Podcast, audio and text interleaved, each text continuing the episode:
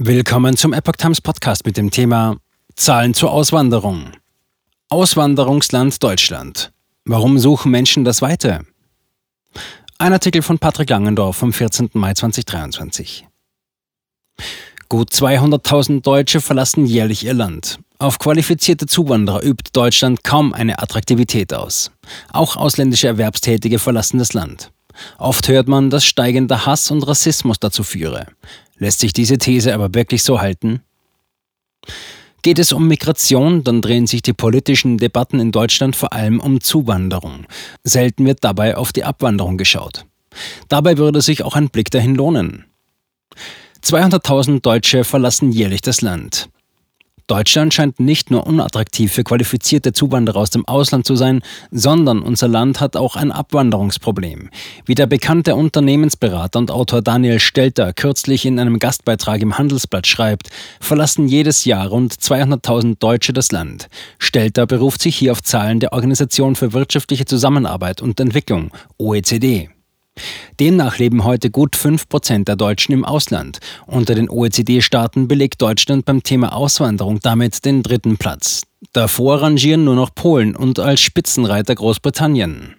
2018 hat die FAZ recherchiert, was die beliebten Länder für ausgewanderte Deutsche sind. Die Werte bezogen sich damals auf die letzten zehn Jahre. Spitzenreiter bei der Auswanderung waren demnach die Schweiz mit 200.000 deutschen Zuwanderern, dahinter kamen die USA 127.000, Österreich 108.000 und Großbritannien 82.000. Vor allem hochqualifizierte Fachkräfte gehen. Die Zahlen wiegen schwerer, wenn man einmal darauf schaut, wer das Land verlässt. In der Mehrheit gehen hochqualifizierte Fachkräfte. Fast drei Viertel von ihnen haben ein Studium abgeschlossen. Zu diesem Schluss kommt eine Studie des Bundesinstituts für Bevölkerungsforschung BIB. Die meisten Auswanderer nannten finanzielle Aspekte als Grund für ihre Abwanderung. Nahezu alle Bundesländer sind von der Fachkräfteflucht betroffen. Lediglich Niedersachsen konnte mehr Rückkehrer als Auswanderer verbuchen. Das belegt eine Erhebung des Statistischen Bundesamtes, des Statis, die die Zahlen 2021 ausgewertet hat. Besonders hoch sind die Verluste in Bayern und Baden-Württemberg, was durchaus mit der Grenznähe zu Österreich und der Schweiz zusammenhängen könnte. 13 Millionen Ausländer ausgewandert. Die Abwanderung aus Deutschland ist aber nicht nur ein Phänomen, das alleine Deutsche betrifft.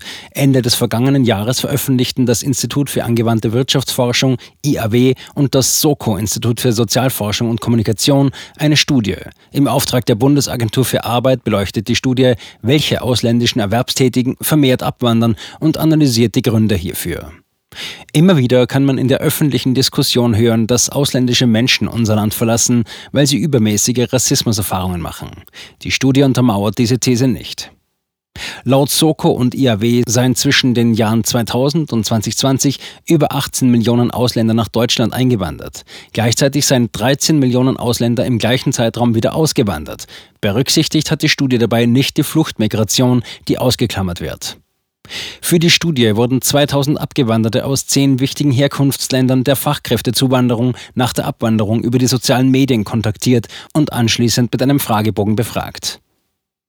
Mangelnde soziale Integration ein häufiger Grund.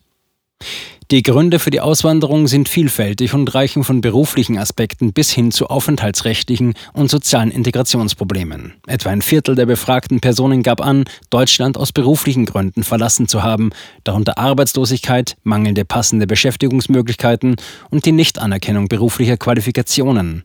Ein weiteres Viertel der Abwanderungen wurde mit aufenthaltsrechtlichen Aspekten begründet. Die mangelnde soziale Integration wurde ebenfalls häufig als Grund genannt, während wirtschaftliche oder familiäre Gründe seltener vorkommen. Die Studie verweist an dieser Stelle darauf, dass die Entscheidung, Deutschland zu verlassen, in vielen Fällen eine Kombination verschiedener struktureller und individueller Faktoren sei. Die Dauer des Aufenthalts in Deutschland bis zur Abwanderung variiert je nach Gruppe der Zugewanderten erheblich. Personen, die unter die EU-Freizügigkeitsregeln fallen, bleiben im Durchschnitt etwa 2,4 Jahre kürzer als andere.